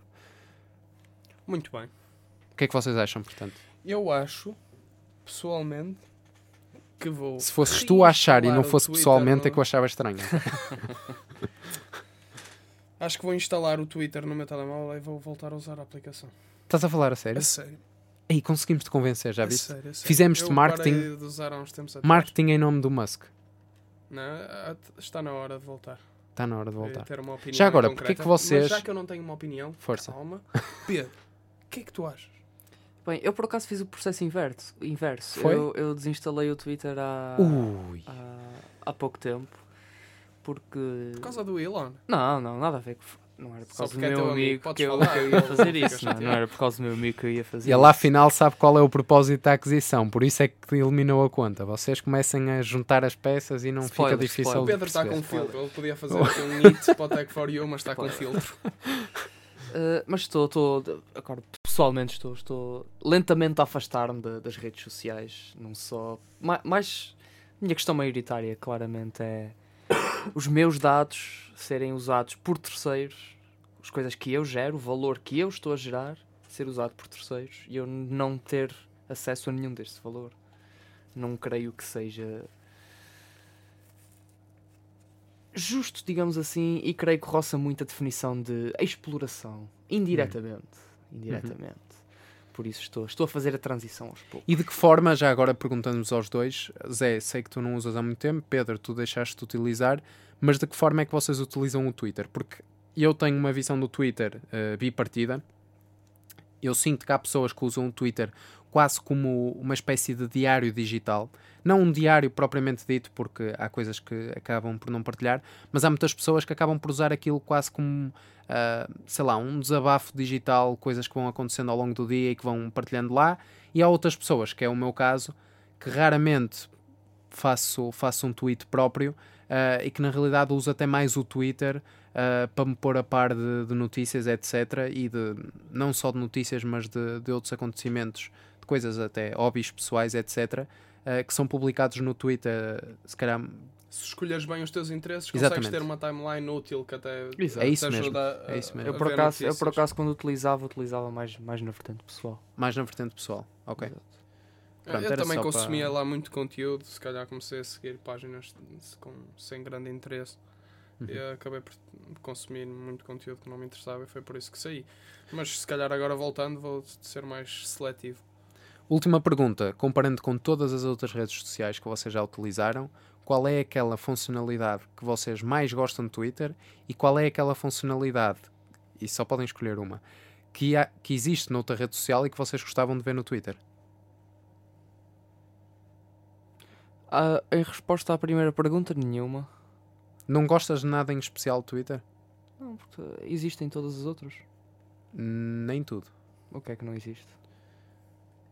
Uh, reação às mensagens, quer dizer, no Instagram entretanto já começaram a existir, Existe, sim, e no Messenger existe, também, exato, certo? no Mas o Messenger. primeiro foi, foi o Twitter. Sim, o primeiro foi o Twitter, exato. Em relação à segunda pergunta, E a visualização dos posts é algo que é único. ah, não se no Insta tiveres conta. ah, certo, mas nunca consegues ver o das outras pessoas. Ah, dos- sim, sim, sim. Isso é único. pessoas, sim, isso é único, isso é único, isso é único. E não consegues ter, vai, vai ser possível a partir de agora, mas não conseguias ter até agora perfil verificado, como consegues ter no Twitter, através de- do troco de uma mensalidade. No Facebook e no Instagram vai passar a ser possível. Sim, Conseguir e um método acredito, E igual. acredito também que, que o Facebook e o, e o Instagram adotem também essa, essa medida de, de ver o alcance que publicações eh, de terceiros eh, têm, porque até ah, o mercado das redes sociais eh, um cria e o outro copia, e o outro cria e o um copia. E Exatamente. isto é sempre assim, estão sempre É mãos, cíclico. mãos dadas, mãos dadas sempre uns com os outros, apesar de serem pertencentes a pessoas ou a empresas ou entidades, digamos assim, diferentes, efetivamente seguem-se umas às outras. E o que é que gostarias então que, que o Twitter tivesse? Era isso. Em relação a essa segunda pergunta, o que é que eu gostaria que o Twitter tivesse? Pensa na tua rede social favorita, que já agora é. Nenhuma. Nenhuma. A que utilizo mais, talvez o Instagram. Mas não- Instagram. Uhum. lá por utilizar mais, não, não, não diria que seja, que seja a minha favorita. Stories existem também no Twitter. Já existem stories Já no existem? Twitter? A sério? Estás a inventar? Já existe? Não estou a inventar, não. Quer dizer, só se retiraram entretanto, mas houve um período em que existiam stories no Twitter. Ah, não, não, não, não, não estava informado, não estava informado disso. São vídeos, parece. Ok. Uh, pá. Não sei. Em relação à segunda pergunta, João, não sei. Mas A dou aqui segunda? a, a palavra ao, ao José para. Força. Uh, de- do do- Twitter para fora, levava apenas as algumas das contas que estão banidas lá, uh, que estão banidas noutras e no Twitter não, graças ao Elon Musk. Acho que toda a gente merece uh, acesso a, a este tipo de redes sociais e que possa expor os seus, uh, as suas formas de pensar. Entre nomes, opá, eu fiquei agora mais a par com esta questão toda do Andrew Tate. Eu não sei se ele também gostou de comercializar o, o facto de ser cancelado, mas reparei que ele tinha sido. As contas foram apagadas em todas as redes sociais e gostei de ver o Twitter aí a, a restabelecer algumas contas, tanto a ele como a outras pessoas. Entre elas o Jordan Peterson era é alguém que, cujas opiniões me interessam. Depois a, a segunda pergunta. Eh, Já não, não me recordo qual Era o que é que tu gostarias de. O que Que é o Twitter de levar do Twitter de- para, Não, de Ah. levar de uma outra rede social para o Twitter, Twitter. exato. para o Twitter. Pronto, as, as histórias tu dizes que já estão. Ah, não, eu fui verificar entretanto enquanto tu dizias. ah, e as stories na realidade não se chamavam stories, mas sim moments. Era Twitter Moments. ah, e foram retiradas do Twitter em, ahm, em 2022, portanto, o ano passado. Mas foi algo que existiu durante um tempo. Eu tinha ideia disso e, ah, e acabei de confirmar. Live streams, talvez, podemos dizer assim. Acho que no Twitter Live ainda não streams. existe nenhuma opção para fazeres uma live stream. Poderes assistir. Existem, por acaso já existem. Pá, então olha, o Twitter já está bem à frente. Já está um bocadinho. Se eu soubesse de alguma coisa para trazer para o Twitter, eu mandava uma candidatura ao Twitter para trabalho. Ou então um mail, um mail o Pedro agora dá-se bem com o homem. Podemos só mandar um mail privado, não é? Nem precisas, basta apareceres lá em casa um dia destes. Exatamente. Um dia destes, qualquer um. Ele Sim, costuma sim, lá ele estar. Costuma, ele costuma frequentar Ele a minha aparece. casa bastantes vezes. Bastantes vezes. Muito bem, olha, ninguém me perguntou, mas eu vou responder à própria pergunta. Portanto, o que é que eu mais gosto do Twitter? É algo que existe em todas as redes sociais, mas que no Twitter eu acho que é diferente. Quer dizer, é diferente de qualquer rede social para qualquer rede social. Mas eu acho que é particularmente diferente no Twitter, que é a timeline. Foi algo que foi criado pelo Facebook, depois passou para o Instagram e, entretanto, o Twitter. No caso do Twitter, eu gosto particularmente da timeline porque, primeiro, apesar de ter conteúdo patrocinado, eu acho que esteticamente é mais limpa que as outras redes sociais. Acho que o facto de ter tamanhos variáveis, enquanto, por exemplo, no Instagram tens uma publicação, ok, a foto pode ter um tamanho variável, mas o estilo é sempre o mesmo. Uh, no Twitter, não. Tens texto mesclado com imagens, mesclado com vídeos, com texto, imagens, vídeos, enfim, tudo lá para o meio. Uh, e eu gosto particularmente disso. Tens links, por exemplo, no Instagram tu metes um link na descrição e ele não fica clicável. Uh, e isso é, isso é por si só uma diferença. Já fica clicável, Pedro. Há links que são clicáveis no Instagram. Mas isso é se há estiverem no perfil. Não, não, nas descrições. Nas se Não me descrições? engano, se não me engano, há links que, que dão e há links que não dão. E eu acho é que tem que ser naquela forma daqueles links. Vou dizer comprimidos, mas não são comprimidos. Daqueles bit.ly. Hum. Eu acho que tem que ser nessa forma. Mas eu, eu posso estar errado, eu posso estar errado, mas eu julgo mesmo que, Ok. já, que já vi. Podemos confirmar isso, certo. Sim, podemos confirmar isso depois. Sim, sim, sim. Mas, mas gosto particularmente da timeline do Twitter. O que é que eu traria, traria para o Twitter? Eu diria que muito provavelmente, ah, e apesar disto ser polémico, eu traria, talvez ao estilo TikTok ou ao estilo Instagram Reels, vídeos curtos para o, para o Twitter. Não na timeline, mas numa secção à parte. À semelhança do, que- do que há no Instagram. Polémico. É polémico, mas é pessoal. É pessoal. Polémico. Muito bem, olha, por falar em polémico, não é polémico, mas vamos, vamos a uma parte engraçada, que são as curiosidades. Trazes alguma? Trago algumas sim. É o episódio com o Joe Rogan. Por acaso não, mas queres começar por esse? Não está muito planeado, mas vamos lá começar.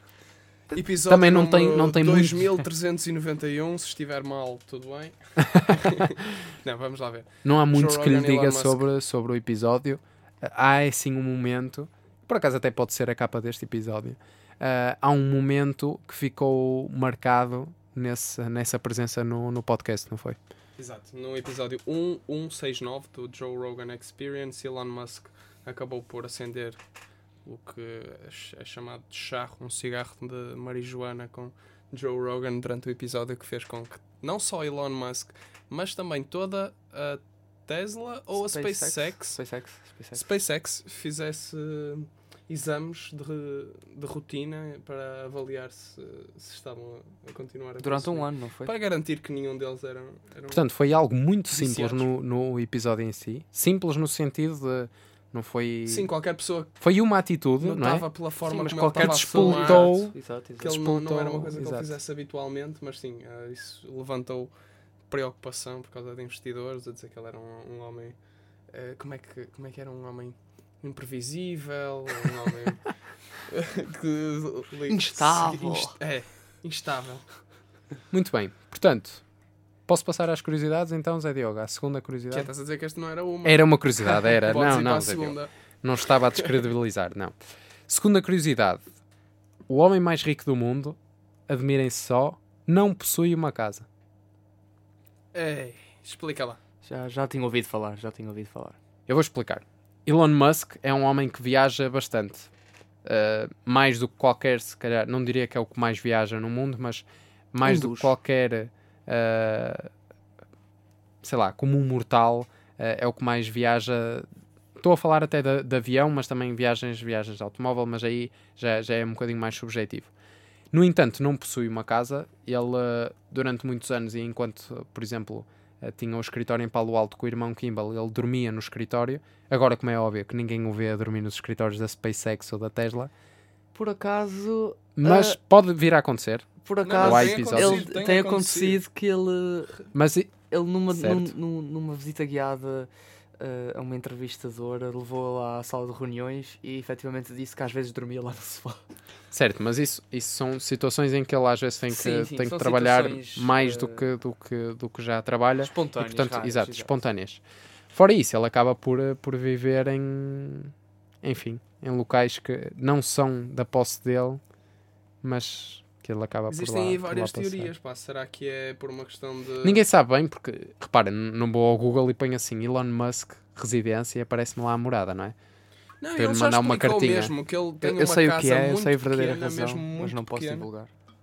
Tu sabes? Tu sabes, Sei. Pedro. Eu ele sei, quer diminuir ele a, a- efetivamente já usou a minha casa para, Foi, não foi? para lá passar uns dias. Eu sabia disso. E...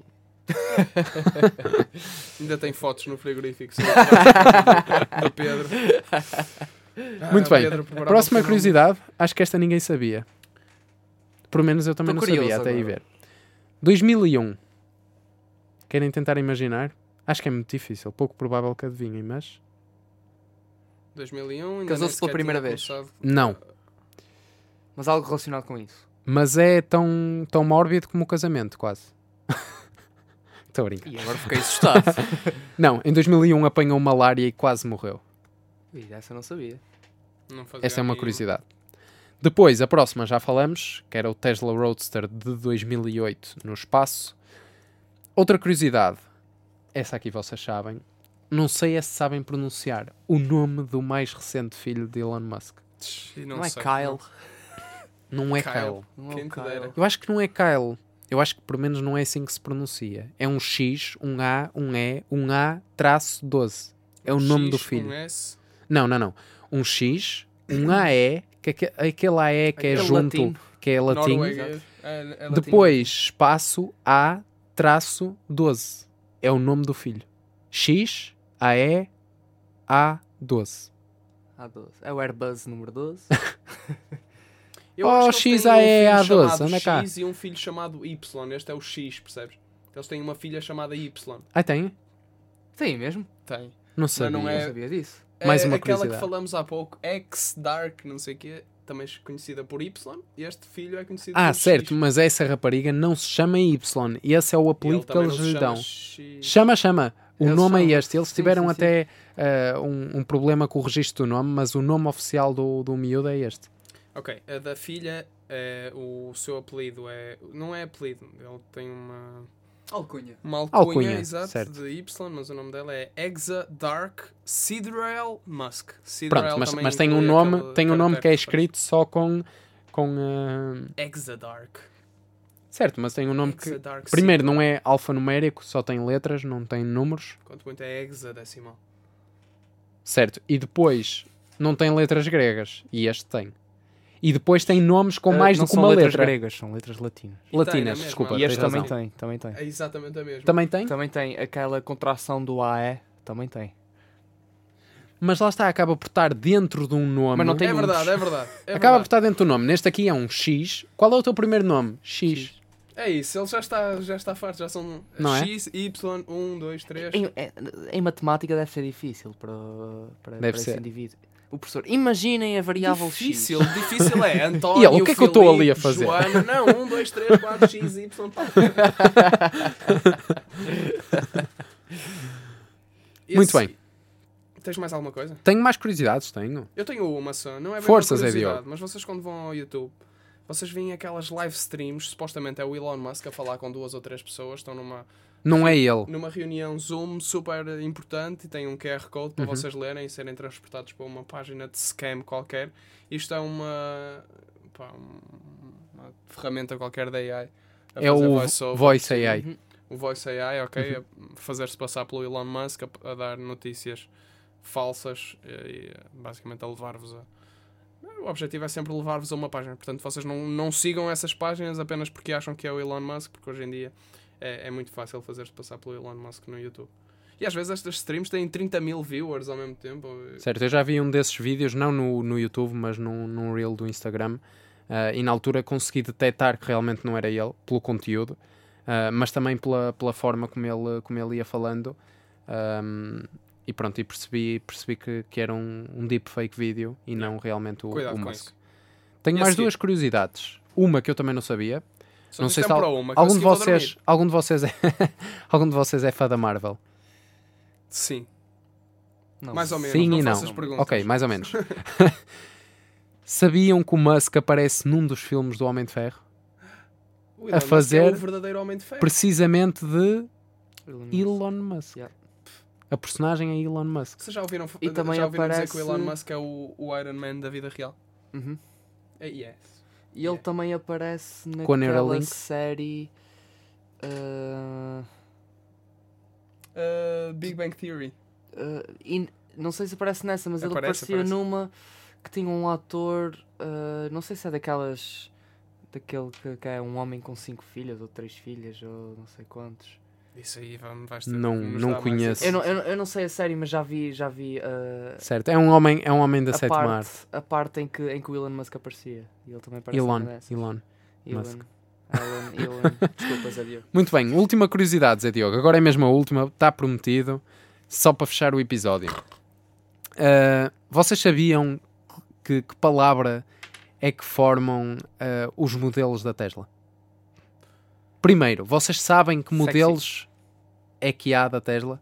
Quais são os carros da Tesla? São relativamente poucos.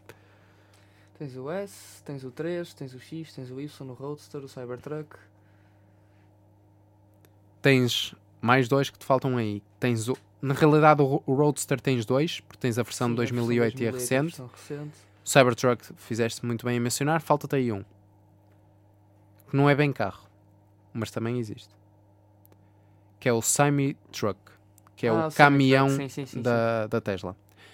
Mas como o Pedro bem disse, e pela ordem que disse, realmente a palavra sexy é formada com os quatro modelos da Tesla. O Model S, o Model 3, que faz de, de- de E, E é. Uh, o Model X e o Model Y. Sabem porque é que é Model 3 e não Model E? Não. Pronto, pois bem, vou-vos dizer. Aprendi isto na biografia de Elon Musk, que é um livro que já agora recomendo, já vai numa edição muito mais avançada do que aquela que eu li, um, do Ashley Vance. Um, e na altura fiquei a saber que é Model 3 e não Model E, como realmente Musk queria, porque a Ford lhes colocou um processo um, dizendo que o Model, uh, o Model E já era propriedade um, intelectual da, da Ford e, portanto, não poderia ser utilizado na Tesla. E para manter a palavra sexy que Musk sempre quis, acabou por adaptar o 3 uh, como o novo é, vamos dizer assim, Exato. e forma na mesma palavra sexy. E com esta curiosidade terminamos assim mais um episódio. Este foi bastante recheadinho. É verdade, sim senhor. Vocês acham que está à altura literalmente do Musk? O homem que tem 1,90m? Quase. 88. 88. 87. 87? Não sei. 87,5. Perguntas, Só meu, para... vai à tua casa médio.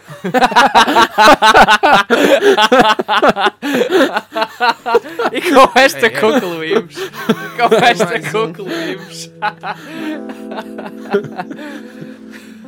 Pois está muito mais bem. um, está mais um. Está feito. Caríssimos, vemo-nos na próxima. Até lá, fiquem bem. Um forte abraço, beijinho. Sigam-nos nas nossas redes que sociais. seja. Exatamente, sigam-nos nas nossas redes sociais em tech4u.er. Podem-nos sempre deixar os vossos, os vossos comentários e as vossas sugestões nos formulários que temos disponíveis na nossa página.